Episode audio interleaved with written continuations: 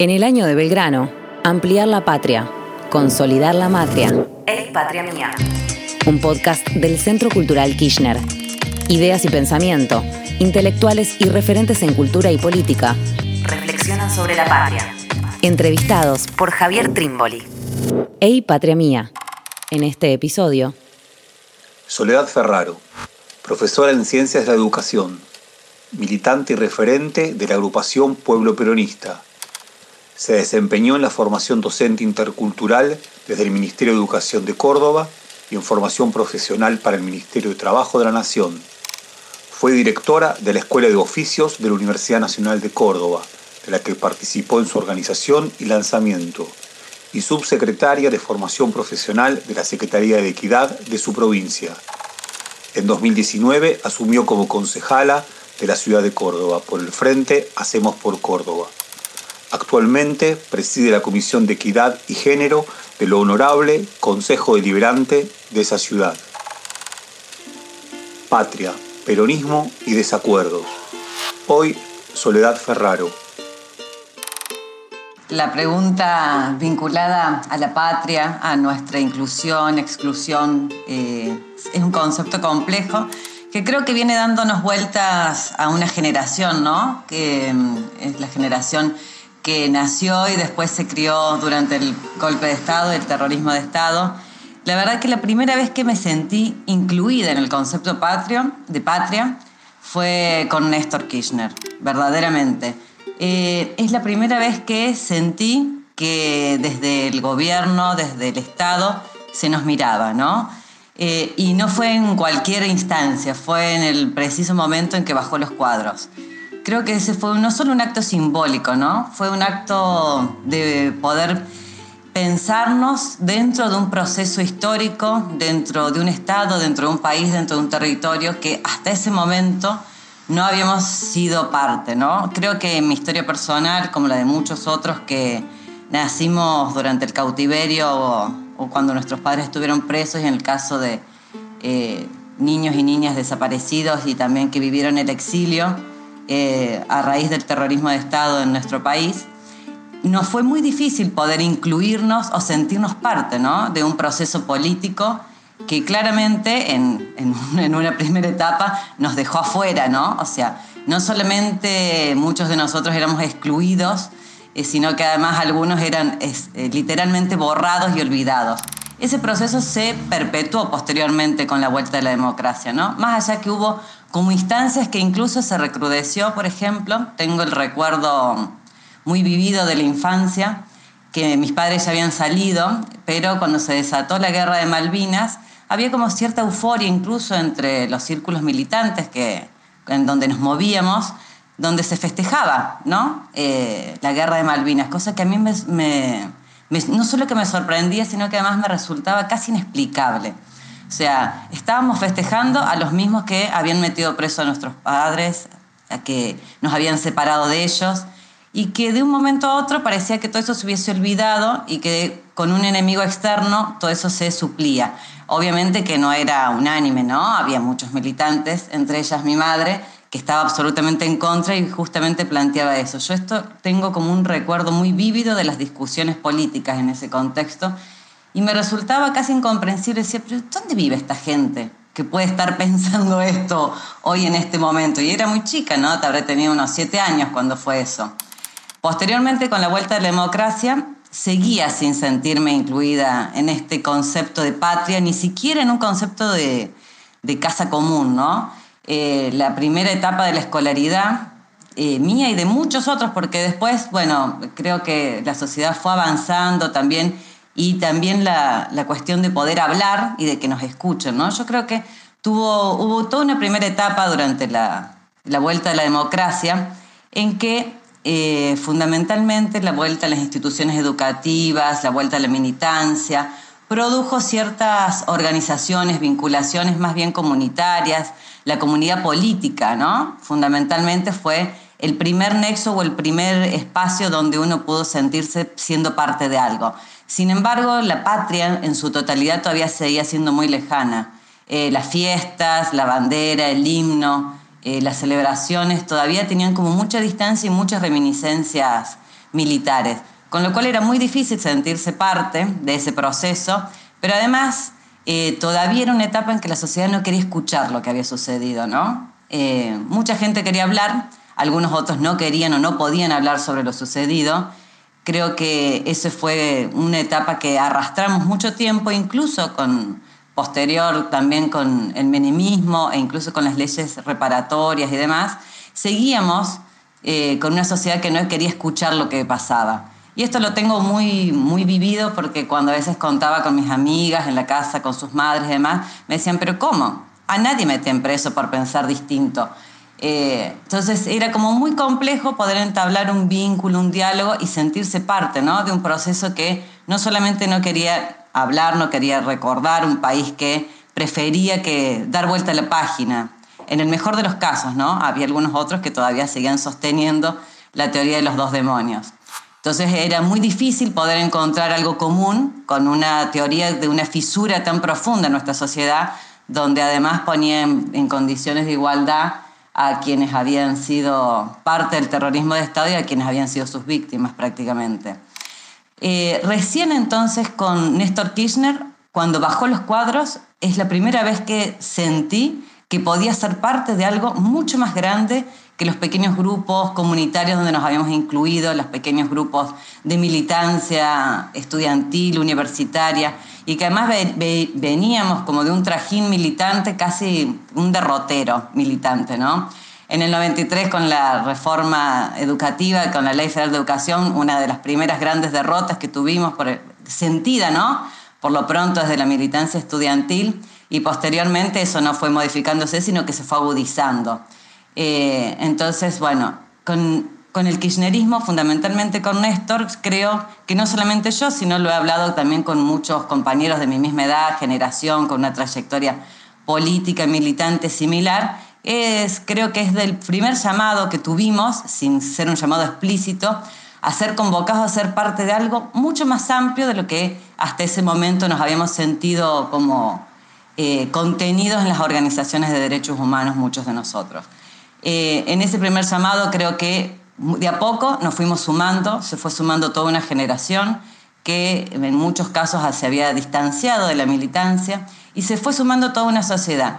Y ahí también no solamente comprendí ¿sí? y me sentí parte de un proceso político y de una patria, de una patria que claramente era un territorio en disputa, ¿no? sino que también comprendí el proceso del peronismo. Ahí comprendí también, empecé a entender cuando mi abuelo decía que Perón había sido el único que los había mirado. ¿no?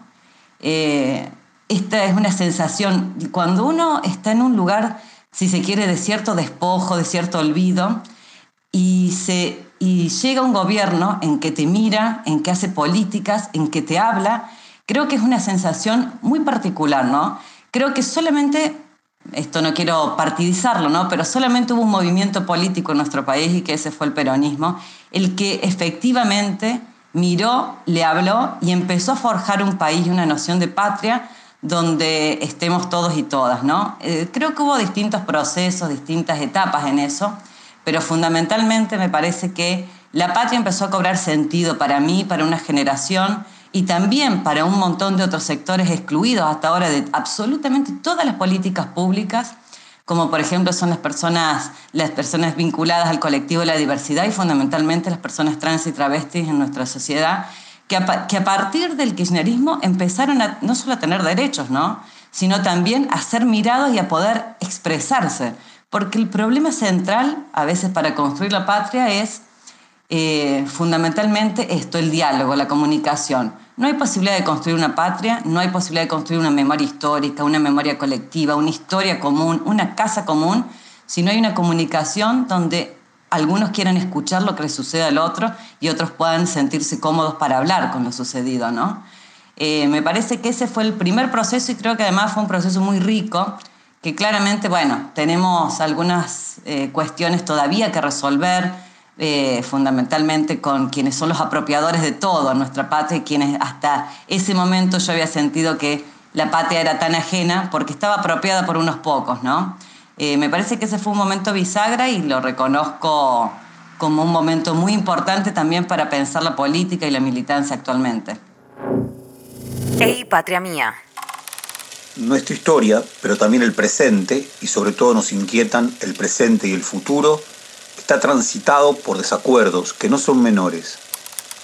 Te preguntamos por la relación entre el peronismo y la patria y a la vez acerca de cómo la patria conjuga el desacuerdo, si puede hacerlo, si es posible que incluya al desacuerdo. En relación a la patria y el peronismo, eh, también creo que ahí, eh, insisto, en esta primera aproximación, ¿no? De sentirnos parte, sentirnos parte de un proceso histórico, parte de un país, de una nación, de un proyecto político.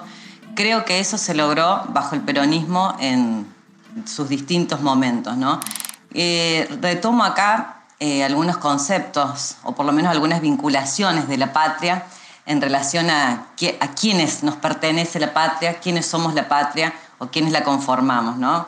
Eh, en ese sentido me parece que la primera vinculación fue en palabras de Vita a convocarnos a construir la patria de los humildes, ¿no? Y me parece que ahí hay un primer punto, un primer elemento donde hay una significación muy fuerte de a quién debe pertenecer la patria, quiénes son las que la construyen y fundamentalmente sobre quiénes se construyen, ¿no? Evita nos convocaba a construir la patria de los humildes. Eh, de una manera bastante, en un sentido de disputa, fundamentalmente con los sectores que, de la oligarquía que se habían apropiado de nuestro país, de nuestro territorio, prácticamente de nuestras vidas. O sea, la patria debía pertenecer a los humildes y ese era un proceso histórico que se había puesto en marcha.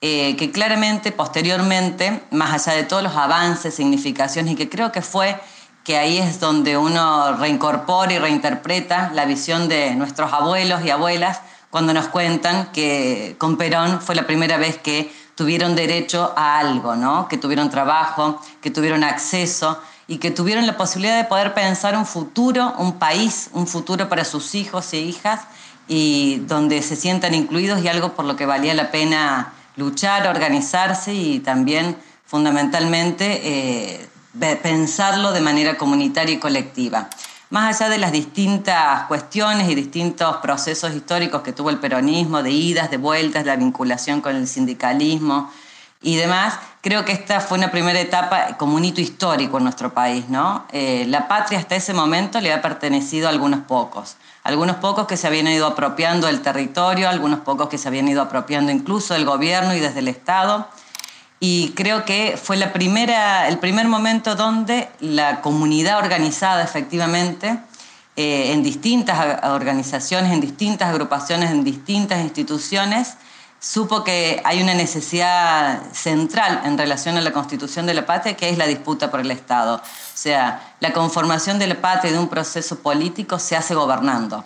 Eh, entonces me parece que ahí hay un primer paso que, me que el peronismo marcó a fuego ¿no? en la historia de nuestro país y fundamentalmente de los movimientos políticos. Eh, la segunda, una segunda instancia que me parece también que es con la vuelta de Perón a nuestro país y ya con la invitación de Perón al modelo argentino para un proyecto nacional, me parece que ahí ya la patria tiene otra, otra connotación, ¿no? Tiene una connotación ya más de pensarla como una comunidad nacional, un proyecto y un proceso político, ya no solamente desde un sector de la sociedad, sino también pensando, si se quiere, en un nosotros, ¿no? Eh, en una, una concepción de patria muy vinculada a los símbolos, los signos, a una historia común, a un relato histórico que nos, que nos agrupe y fundamentalmente a una, objetivos en relación a políticas públicas y un modelo ¿sí? digno de imitar y demostrar al resto de los países, ¿no? como esta, esta primer marca de eh, significación de un nosotros nacional en contraposición a eh, o en alteridad con eh, otras naciones. Me parece que ese es como otro de los elementos en esta etapa de construcción de lo que se fue pensando en relación a la patria y el peronismo fundamentalmente. Y una tercera etapa que se inaugura ya con el kirchnerismo, y es cuando Cristina sí nos convoca a construir la patria es el otro, o por lo menos esta consigna, que fue una consigna muy movilizadora, ¿no? Porque si la patria es el otro, no, no somos nosotros. Entonces me parece que acá hay una concepción de patria donde fundamentalmente se necesita de ese otro, ese otro distinto, ese otro que es el, el alter, ¿no? El que nos hace, nos hace a nosotros mismos, pero en relación al otro. Entonces me parece que ahí también nos convoca un desafío para pensarnos entre las distintas clases sociales, entre los distintos sectores y fundamentalmente a quienes veníamos sintiéndonos parte de un proceso histórico de la lucha política por reconstruir un país que había sido despojado a través de distintos gobiernos y distintas políticas públicas, la necesidad también de pensar que ese otro es ese otro con el que muchas veces disputamos este país, ¿no? Eh, que es algo que me parece que eh, en la primera etapa del peronismo, o por lo menos en la, en la convocatoria a la construcción de la patria de los humildes de Vita, no estaba tan presente. Hoy creo que tenemos un enorme desafío, creo que la patria del otro es un gran desafío y es poder encontrar los canales de comunicación con esos sectores sociales con los que nosotros sentimos francamente que estamos en disputa, en disputa por la patria, por el territorio y fundamentalmente por un proyecto de país y que en general también nos enfrentamos en relación a eh, quién gobierna el Estado, ¿no? a los procesos políticos que nos llevan a gobernar y a tomar las definiciones de las políticas públicas. Un desafío no saldado que creo que lo tenemos presente, eh, que creo que todavía es muy complejo, fundamentalmente en este contexto donde están resurgiendo eh, con mucha fuerza, por lo menos acá en Córdoba y en el interior lo hemos visto, eh, movimientos ultranacionalistas, eh, incluso algunos que se denominan patriarcales, cosa que uno creería que eso ya era como algo de modé. Y bueno, esto, este tipo de grupos fundamentalistas donde la verdad que pensarse en construir una patria con esta alteridad se nos hace muy complejo, ¿no? A muchos y a muchas. Pero bueno, creo que es un desafío que es, nos va a llevar tiempo, no solamente de reflexiones, sino también tiempos en la comunicación, tiempos en relación a las políticas públicas y fundamentalmente, bueno, creo que es un proceso que viene para largo plazo. Ey, patria mía. Un ejercicio de pensamiento. ¿Qué significa ser concejala de una de las ciudades más importantes y ricas de la Argentina? ¿Con qué y con quiénes te obliga a la vez, en relación con qué porvenir entendés tu acción como legisladora. La verdad que para mí es todo un honor poder ejercer, digamos, ser concejala, la representación de distintos sectores de, de mi ciudad de Córdoba. Es una ciudad que tiene muchas complejidades, ¿no? La ciudad de Córdoba, si bien tiene un nivel de importancia y tiene, en términos electorales, en relación a la provincia y en relación al país, eh, la ciudad de Córdoba también viene de un proceso histórico ya de largo plazo, de una fragmentación en términos territoriales, urbanísticos y sociales muy fuerte. Córdoba tiene una de las extensiones territoriales más grandes de América Latina, creo que es la más grande de nuestro país, eh, y fundamentalmente el mayor de los problemas es bueno, el acceso a los servicios básicos que cualquier ciudadano o ciudadano necesita para sentirse parte, ¿no? Sentirse parte no solo de la patria, sino también sentirse parte de una ciudad. Una ciudad tan fragmentada como la nuestra, donde tenemos más de la mitad de la población sin acceso a servicios básicos, tiene una enorme complejidad, ¿no? Eh, necesitamos trabajar fuertemente en poder brindar estos servicios desde el municipio, pero también necesitamos trabajar fundamentalmente para poder pensar una reorganización en términos territoriales de la ciudad de Córdoba. Eh, este es un desafío que es complejo porque si bien en términos de representatividad y en términos de con quién uno se siente obligado, bueno, yo creo que cada cual va haciendo una trayectoria política de vinculación, de con quienes viene trabajando fundamentalmente por la ampliación de derechos. Vengo trabajando fuertemente con el movimiento feminista en Córdoba. No es fácil, ¿sí? Eh, es compleja, nuestra ciudad es una ciudad muy vinculada a lo clerical, es una ciudad con una profunda raigambre religiosa, entonces eh, no, no, ha sido fácil para el feminismo anclar en la política de la ciudad de Córdoba y de nuestra provincia. Sin embargo, creo que se han ido haciendo avances muy, muy grandes en relación a eso y también en relación a la diversidad y el colectivo de las diversidades con quienes también vengo trabajando en la necesidad de ampliar derechos y en la necesidad de visibilizar y de poder, por lo pronto, tener canales de comunicación y que esa comunicación luego sea reflejada en algunas políticas públicas. En ese sentido me siento absolutamente obligada con estos sectores con los que vengo trabajando hace muchos años, pero también me siento obligada en relación a un proyecto político que gobierna, ¿no? Creo que el mayor de los aprendizajes que hemos tenido quienes venimos de militancia, si se quiere, de base, territoriales, estudiantiles, es el aprendizaje de que los cambios, digamos, profundos y la ampliación de los derechos y lo que nosotros pensamos muchas veces como objetivos políticos solo se logran cuando uno gobierna y tiene la posibilidad de tomar las definiciones. Claramente que esto no es eh, de un día para el otro, claramente que esto implica ciertos debates al interior de cualquier gobierno o coalición gobernante, y, pero esos debates deben darse en el marco de poder seguir construyendo la sustentabilidad de un proyecto político. ¿no?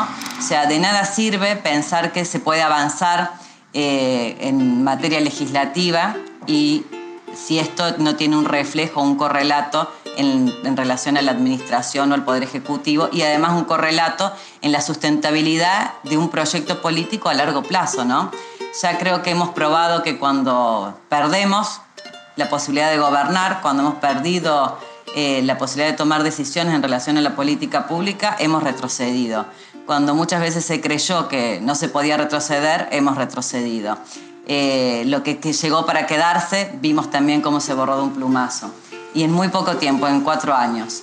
Entonces me parece que esto es un aprendizaje que nos tiene que hacer tomar un sentido de responsabilidad, de que cuando uno es parte de una gestión o de un proyecto político que gobierna, tiene que pensar no solamente en relación a los avances en términos de derecho y las disputas que deben darse adentro de cualquier partido de gobierno o coalición gobernante, pero también en la sustentabilidad de ese proyecto político. ¿no?